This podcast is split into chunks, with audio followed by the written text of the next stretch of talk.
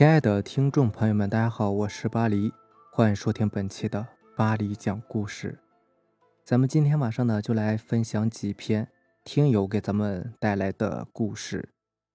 第一个听友的名字叫做任他闹。我记得那是在我五六年级的时候，做了一个很奇怪的梦，梦中是一个冬天，我的姥姥去世了，还跟我说。你爷爷有点对不起我，死了都没有来看我，因为在梦中，爷爷是没有参加姥姥葬礼的。我当时才十一二岁，唰的一下就给我吓醒了。我当时就跟爷爷说了这件事情，但是爷爷还不信。我一想，我姥姥活得好好的呀，再说也就是一个梦嘛，于是也就没有在意。就在我二十岁的时候，我姥姥真的去世了。当时我爷爷还真的就没有参加葬礼，我就想到之前那个梦原来是真的呀。当时我就跟爷爷说：“这咋和我十一二岁的时候做的梦一样呢？”我爷爷也没有说什么。就在当天晚上，我又做了一个梦，梦见我姥姥跟我说：“你爷爷咋没有来参加我的葬礼呀？”我当时脑子里面也不知道在想什么。我早上醒过来之后，就跟爷爷说了这件事情。爷爷一想不对，就让我爸带着我去找阴阳先生测了一下我的体质。不测不知道，一测吓一跳啊！我竟然是纯阴的体质，特别容易招惹不干净的东西。就在我姥姥下葬那天，我看到两个人影，其中一个好像是我姥爷。之后我就高烧不退了。脑子也是迷迷糊糊的，过了好几天我才清醒过来。我的眼睛就像那种阴阳眼，可以看见不干净的东西。我现在已经二十六岁了，距离我姥姥去世也已经有六年了，做梦也不再那么邪门儿这是发生在山西省运城市平陆县我家的一件事情，希望可以分享出来。看来你姥姥也是挺也是挺较真的一个人呐。一般姥姥去世，爷爷去不去好像都无所谓吧。我一开始看的时候，我都有点纳闷我还以为是写错了呢，我还以为应该是姥爷呢。我说姥姥跟姥姥跟爷爷好像也也不搭嘎呀，这俩人 也不挨着呀。但是看来看去，好像应该就是姥姥在埋怨爷爷为什么不去参加这个葬礼。奇奇怪怪呀！行，那让咱们接着往下看。下面这位听友的名字叫做 EYT。记得是在我六年级的一个暑假里，因为是在农村嘛，所以吃饭也比较早。吃完饭之后，我就和我的小伙伴出去玩了。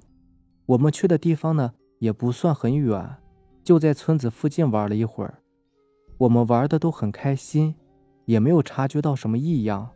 等到准备回家的时候，才发现少了一个人。那个人叫李东，是跟我们一起过来的。我们就在附近找，可实在是找不到。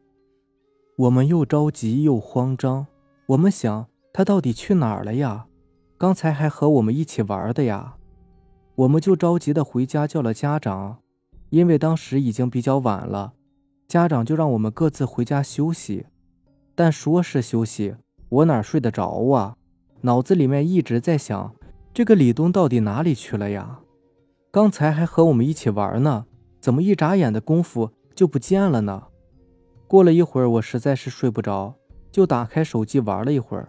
这时候才发现家长还没有回家，而这个李东肯定也还没有找到。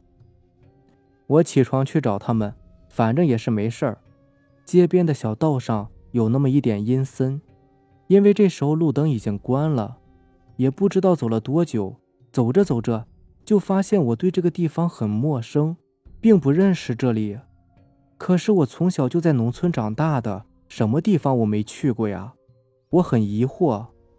就在这时，有个老爷爷走过来说：“小孩儿，你怎么这么晚还不回家呀？”我这时候很害怕，因为这么晚了。怎么会有一个老爷爷出现呢？而且我也没有听到他走路的声音。我没有理会那个老爷爷，继续找我爸爸妈妈。不知什么时候，前面出现了一个小树林。我走进去一看，发现树林里埋着很多坟，我直接就被吓住了。就在这时，我发现月光下好像有个人，月光很亮，我依稀能看清那个人的轮廓。但是再往下一看，那个人居然没有影子。我心里十分紧张，想跑，但是动不了，就好像是被吓住了一样。随后眼前一黑，我就什么都不知道了。当我再醒过来的时候，已经是三天后了。这其中发生过什么我不记得，而且时间很久了。只是我爸妈说我昏迷了三天三夜，当时家里人都急坏了，医生也不知道什么情况。我当时就问我爸妈。李东找到了吗？爸妈说找到了。李东在一个石墩后面睡着了。到了晚上，我睡得正香的时候，就听到有人摁我门的声音，一次又一次的。我醒了过来，因为我家有门帘，所以看的也不是很清楚，模模糊糊的样子。我只看见一个穿着黑色连衣裙、长发披肩的女人。不过她的眼睛是完全黑色的，没有眼白。他就趴在门玻璃上，一动不动的，死死的盯着我。我被吓得直接拿被子蒙上头。大概过了几分钟吧，我悄悄的扒开了一条缝，看那个女人已经不在了。就这样，我才敢把头露出来。从此，那个女人也没有再出现过，一直到现在。这个故事还是挺吓人的呀！半夜醒过来，看门玻璃上趴着一个人，哎，还是挺吓人的。下面这位听友的名字叫做阮鱼。有段时间我去男朋友家里小住，正好遇到他妈妈来看他，带着他同母异父的妹妹。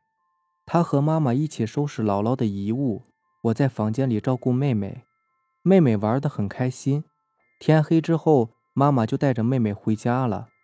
走的时候，妹妹还很舍不得我。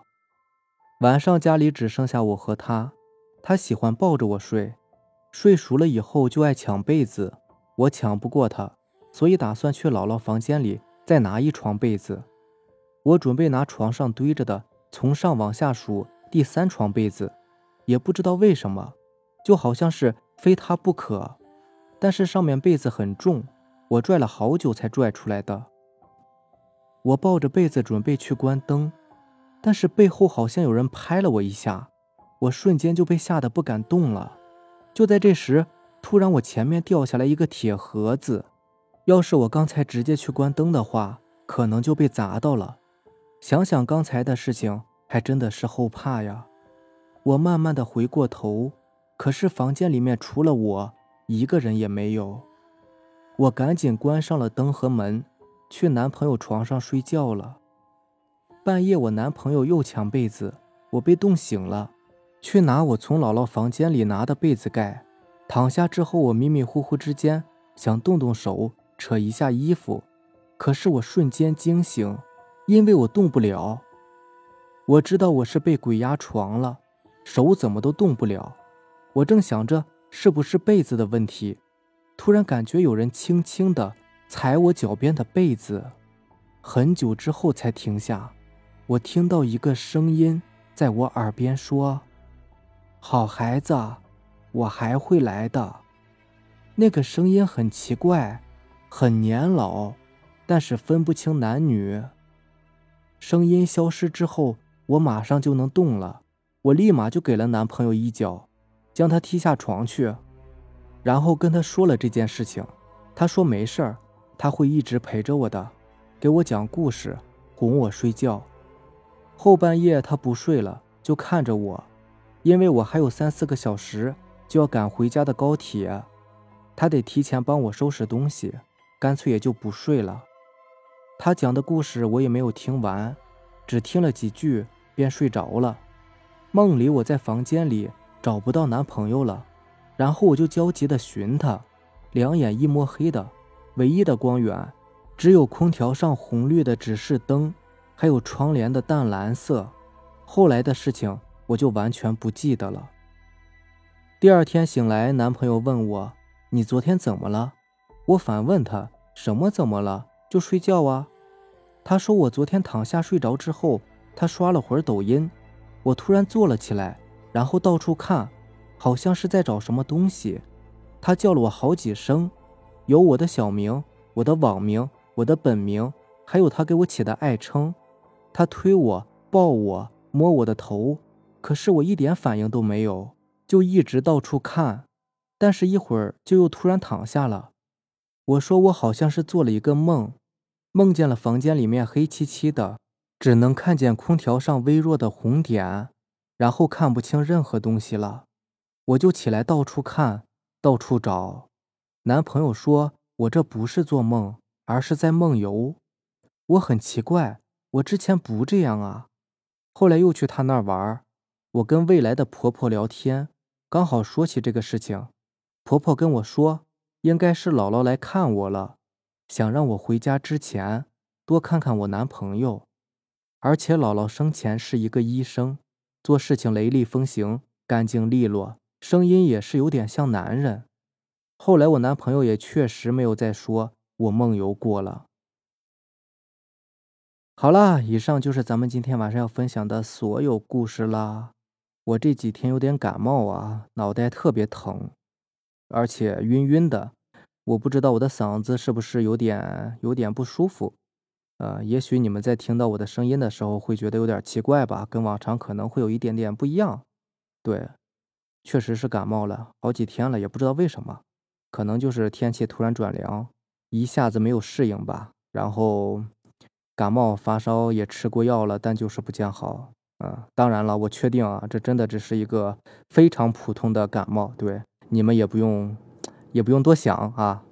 希望你们也注意身体吧，尤其是现在天气变凉了，对，然后注意要加衣服了，要不然真的很容易感冒的。行，那咱们今天晚上就这样吧。早点休息，拜拜，晚安。